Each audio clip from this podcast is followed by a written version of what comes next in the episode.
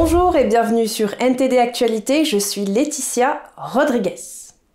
C'est à long terme que la France abaissera désormais le seuil de fonds propres permettant d'examiner les investissements étrangers en dehors de l'Union européenne, le faisant passer de 25 à 10%. Dans un discours prononcé hier, le jeudi 5 janvier, le ministre de l'économie et des finances Bruno Le Maire a insisté sur la nécessité d'analyser chaque année, en amont, les dépenses publiques françaises. Le 5 janvier, à l'occasion d'un discours marquant le début de la nouvelle année, le ministre de l'économie et des finances, M. Bruno Le Maire, a déclaré que les pays européens se devaient de renforcer leur soutien aux entreprises nationales, notamment en ce qui concerne le plan de dépenses massives des États-Unis. La France révisera ses dépenses et ses assises des finances publiques en vue de faciliter la réduction du déficit et d'en finir avec l'ivresse de la dépense publique. La France abaissera par conséquent son seuil de fonds propres permettant d'examiner les investissements étrangers en dehors de l'Union européenne. Il passera de 25 à 10% Nous renforcerons la protection de nos technologies et de nos entreprises. Je vous annonce que le seuil de déclenchement du contrôle des investissements étrangers en France sera définitivement fixé à 10% de prise de participation au lieu de 25%. Là encore, c'est une garantie de souveraineté.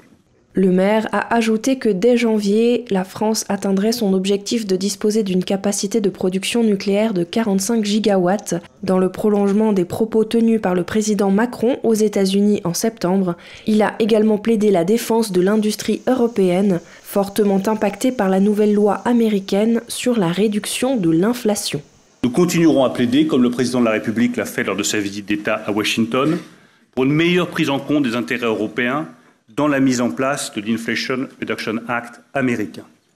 Nous nous rendrons à Washington avec le ministre de l'économie allemand Robert Habeck dans le courant du mois de février pour plaider en ce sens-là. La loi sur la réduction de l'inflation, l'Inflation Reduction Act, signée en août 2022 par le Congrès américain, est entrée pleinement en vigueur le 1er janvier 2023.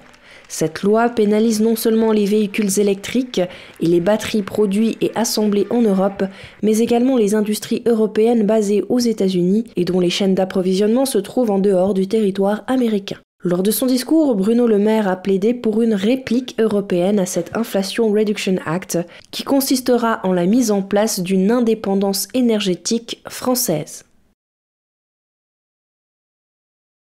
Et un rapport caché de l'inspection générale des affaires sociales, ou IGAS, censé faire remonter un retour d'expérience dès le début de la gestion de la crise sanitaire du Covid en 2020, vient de faire surface et les conclusions sur la gestion de la crise par le gouvernement sont catastrophiques.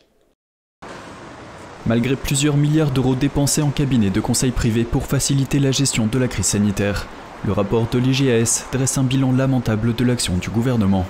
Impréparation, désorganisation et circuits de décision peu lisibles, fragmentation du pilotage de la crise, 25 organigrammes en 3 mois, pas de vision claire et exhaustive, des activités conduites en doublon ou à l'inverse, des sujets n'ont pas été pris en charge, les 610 000 résidents d'EHPAD complètement oubliés. Le document commandé par Olivier Véran, à l'époque ministre de la Santé, devait analyser les réussites, les difficultés et les lacunes du ministère lors de la crise du Covid-19, afin notamment d'anticiper au mieux une récidive. C'est le journal Le Parisien qui a finalement réussi à se procurer le rapport après deux ans de tentatives infructueuses. Selon le journal, il servira à déterminer les responsabilités des uns et des autres dans la gestion de la crise devant la Cour de justice de la République et pourrait engendrer des dégâts conséquents concernant les plaintes déposées contre Agnès Buzyn, Olivier Véran et Édouard Philippe. Hier, lors du compte-rendu du Conseil des ministres, Olivier Véran a rappelé qu'il était à l'origine de la demande de ce rapport, sans répondre à la question des leçons que le gouvernement en avait tirées. Et dans le contexte de la crise Covid en Chine, les médecins publient sur les réseaux sociaux des photos de scanners montrant des poumons blancs. Qu'est-ce que ce phénomène dit du poumon blanc et quelles en sont les implications? Tiffany Meyer de NTD fait le point sur la question et sur la réaction de Pékin aux restrictions de voyage. Une tendance se dégage des infections massives au Covid-19 en Chine et elle suscite des inquiétudes quant à une éventuelle mutation du virus et la possibilité que des souches antérieures du Covid-19 soient à l'origine de l'épidémie actuelle. Les citoyens chinois appellent ce phénomène le poumon blanc. Cela fait référence à la façon dont les poumons de certains patients atteints du Covid-19 sont devenus partiellement blancs sur les scanners, ce qui ne veut pas dire que leurs poumons soient devenus blancs. L'apparence blanche sur les scanners indique la présence de liquide et de l'infection des poumons, conduisant le patient dans un état grave. Des poumons sains doivent apparaître en noir sur les scanners. Les médecins chinois ont afflué sur les médias sociaux pour poster des vidéos de patients atteints du syndrome du poumon blanc. Penchons-nous sur une vidéo d'un médecin travaillant dans un hôpital de Pékin. Le scanner provient d'un homme de 78 ans, mort du Covid. Regardez ce patient, ses deux poumons sont devenus blancs sur les scanners. C'est ce qu'on appelle le phénomène du poumon blanc.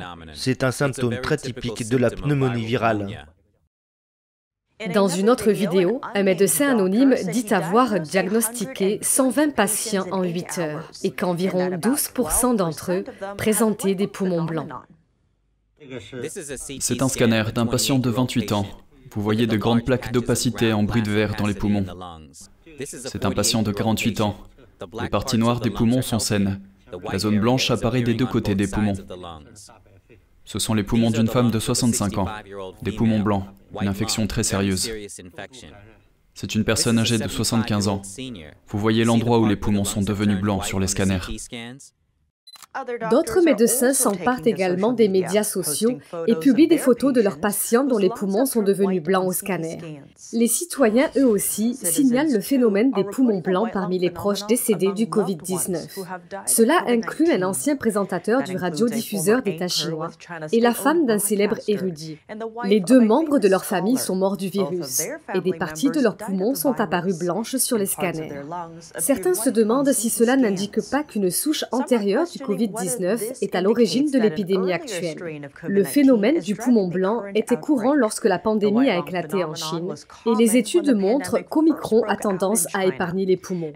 En réponse à ces inquiétudes, la principale autorité sanitaire chinoise a déclaré que le poumon blanc n'avait rien à voir avec les variantes originales du Covid-19 et qu'un nombre considérable de patients souffrant de cette inflammation peuvent retrouver une bonne santé. Un ancien chef de l'OTAN a envoyé un message au sujet de la Chine et de Taïwan. Il exhorte les États membres à faire peser sur la Chine de sévères conséquences économiques si elle en venait à envahir Taïwan. Toute tentative de la Chine de modifier le statu quo à Taïwan par la force devrait susciter une réponse tout aussi unifiée et nous devons le faire comprendre à la Chine dès maintenant. L'ancien secrétaire général de l'OTAN a fait ses remarques lors d'une visite à Taïwan hier. Il a établi un parallèle entre l'invasion de l'Ukraine par la Russie et l'agression militaire de la Chine contre Taïwan. Le régime communiste chinois a envoyé des missions de l'armée de l'air près de l'île presque quotidiennement au cours des trois dernières années. L'ancien chef de l'OTAN a également déclaré que les pays démocratiques doivent travailler dans l'unité pour aider l'Ukraine à gagner, ceci afin de dissuader une attaque chinoise sur Taïwan. Et Dell prévoit de ne plus utiliser de puces fabriquées en Chine d'ici 2024. Le fabricant d'ordinateurs a également demandé à ses fournisseurs de réduire la quantité d'autres composants fabriqués en Chine dans ses produits. L'entreprise s'inquiète des tensions entre les États-Unis et Pékin. Elle a indiqué à ses fournisseurs qu'elle entendait réduire significativement son utilisation de puces fabriquées en Chine, incluant les puces provenant d'installations appartenant à des fabricants de puces non chinois. Cette décision est le dernier exemple en date de la façon dont la guerre technologique entre les États-Unis et la Chine accélère les efforts des entreprises technologiques pour délocaliser leur production hors de Chine. Le système de santé publique écossais NHS Scotland est soumis à une forte pression. Le directeur clinique national de l'Écosse a exhorté les personnes souffrantes à rester chez elles, à commencer par se soigner elles-mêmes et à visiter le site web du NHS pour plus d'informations. Voici les détails.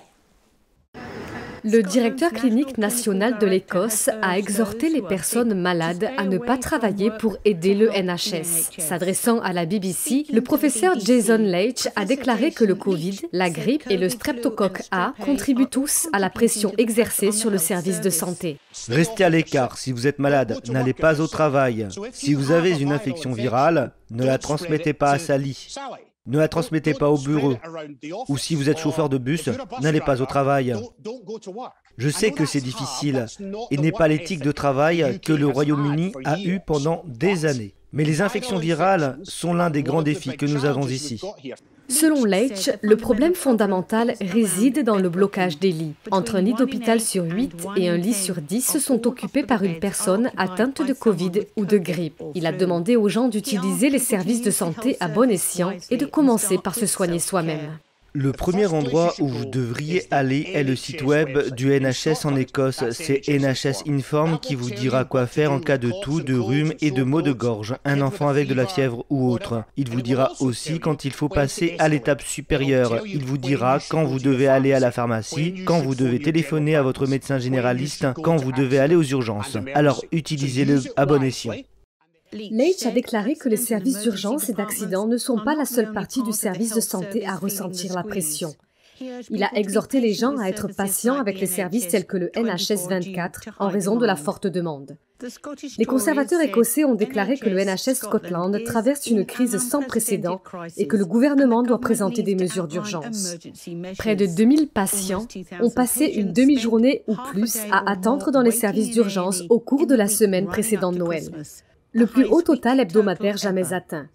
Les chiffres officiels montrent qu'au cours de la semaine qui s'est terminée le dimanche 25 décembre, seulement 56,9% des patients des urgences ont été examinés puis admis, transférés ou renvoyés dans les 4 heures. Le NHS England est également soumis à une forte pression. Des médecins de haut niveau ont qualifié la situation actuelle d'insupportable et d'intolérable. Le Premier ministre et le ministre de la Santé sont appelés à répondre aux préoccupations croissantes concernant l'état des soins d'urgence.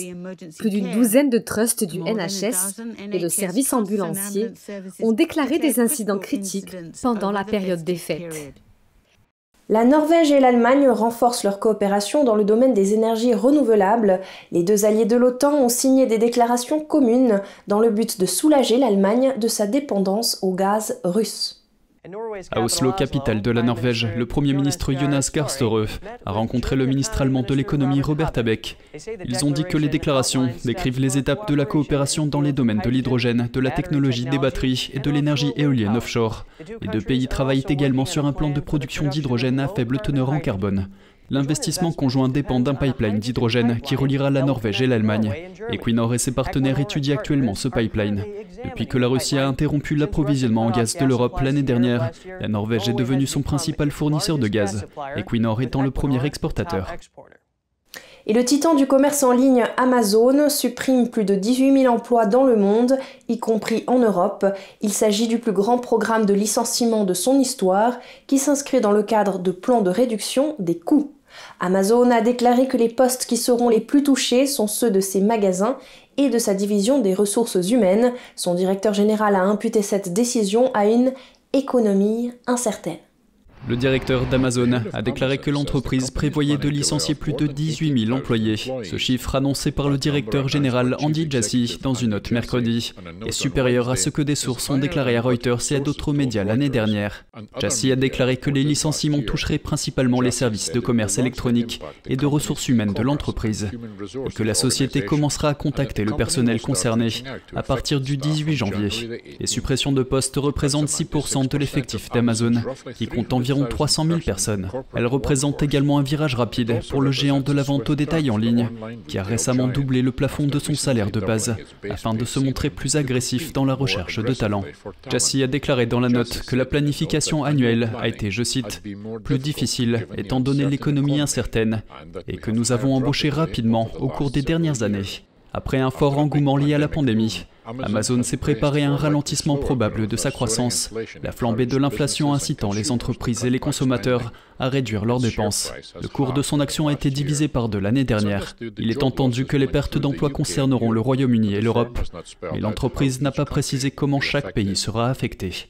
Et afin de faire face à la pénurie de main-d'œuvre en Australie, un restaurateur s'est adressé aux personnes âgées. Le revenu supplémentaire pourrait aider les retraités à compléter leur pension jusqu'à une certaine limite. Andrew Thomas de NTD nous donne les détails. La vie en Australie est presque revenue à la normale après la pandémie, mais les entreprises ont encore du mal à trouver des employés. Le secteur de la restauration semble avoir des difficultés particulières, mais un restaurant de la ville côtière de Queenscliff a peut-être trouvé la solution idéale. J'ai cinq employés de trop en ce moment et je pourrais en faire ouvrir un autre établissement pour qu'ils aient tous un emploi rémunéré. On a deux personnes de 74 ans, une de 70 ans et puis on a 57, 60, 64, 66, 67. Cela semble peu probable dans le contexte économique actuel. Mais son astuce est en fait simple et de la vieille école. L'homme d'affaires a simplement imprimé et distribué 42 000 cartes postales dans sa région, en appelant les baby-boomers à réintégrer le marché du travail. Son offre d'emploi a attiré l'attention de nombreuses personnes. On dit qu'on ne peut pas apprendre de nouveaux tours à un vieux chien, mais je dois dire que nous avons appris à tous nos anciens des nouveaux tours. Pour Suzanne Burston, employée de 360Q, la dignité du travail est satisfaisante. Ça me fait me sentir mieux et j'aime m'investir, j'aime contribuer. Kenton Savage, employé de 360Q, apprécie les avantages physiques et psychologiques du travail. Les confinements et autres politiques pandémiques ont ruiné l'entreprise de Savage et perturbé ses plans de retraite. Je pense que ça me permet de rester en forme, en bonne santé et heureux. Je dois travailler. La pension ne paie pas assez pour que nous puissions survivre. Mais il y a encore des limites à ce que les retraités peuvent gagner. Le gouvernement fédéral australien les a limités à gagner 2600 euros de plus par an. Andrew Thomas, NTD News.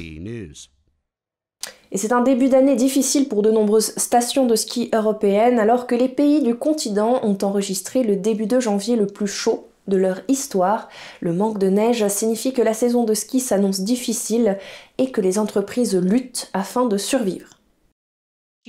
En raison de températures inhabituellement douces, les pistes de ski suisses de renommée mondiale ont été décevantes pendant les vacances.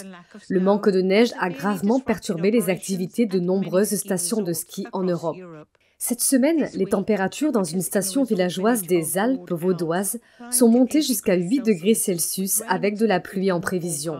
Seule une poignée de skieurs a été aperçue descendant une pente où une bande étroite de neige artificielle avait été créée pour un semblant d'hiver. Autour de moi, 35 à 40% si on compare avec l'année passée, qui était une très bonne année. Si on compare avec les cinq dernières années, on est à moins de 20% sur les premiers passages. Cette touriste américaine s'est dit déçue. On n'a pas de neige non plus sur la côte est des États-Unis en ce moment. Donc tous mes amis étaient excités à l'idée que je vienne skier ici et qu'il y ait beaucoup de neige. Donc même problème là-bas. Cet homme dit avoir été licencié d'un restaurant situé au sommet de la seule piste de ski ouverte. Bah, très honnêtement, on ne sait pas vraiment euh, trop à quoi s'attendre. Donc, euh, donc bien évidemment, on nous dit que s'il neige, bah, euh, on, récupérera notre place. Mais c'est un peu compliqué de se baser là-dessus, sachant que bah, forcément, quand on a des charges, un loyer... De nombreuses stations de ski situées à basse altitude ont été contraintes de fermer. Celles qui restent ouvertes tentent d'occuper les touristes avec d'autres formes de loisirs, comme l'ouverture de ces pistes de vélo alpin. Dans la nation balkanique de Bosnie, les montagnes près de Sarajevo ont autrefois accueilli les Jeux olympiques d'hiver. Mais aujourd'hui, elles sont littéralement dépourvues de neige. Il est même impossible de fabriquer de la neige artificielle car les températures atteignent 10 degrés Celsius et plus. Dieu et la nature se sont montrés plus forts que nous et ont rendu impossible la fabrication de neige pour nos chers clients qui viennent en grand nombre. Nos hébergements étaient pleins ces derniers jours, mais skier reste impossible. Des images satellites récentes ont montré que les stations de ski en France, en Suisse et en Autriche avaient beaucoup moins de neige que l'année dernière à la même époque. NTD Actualité, c'est déjà terminé pour aujourd'hui. Je vous remercie de nous avoir suivis et je vous invite à rester avec nous pour la suite de nos programmes.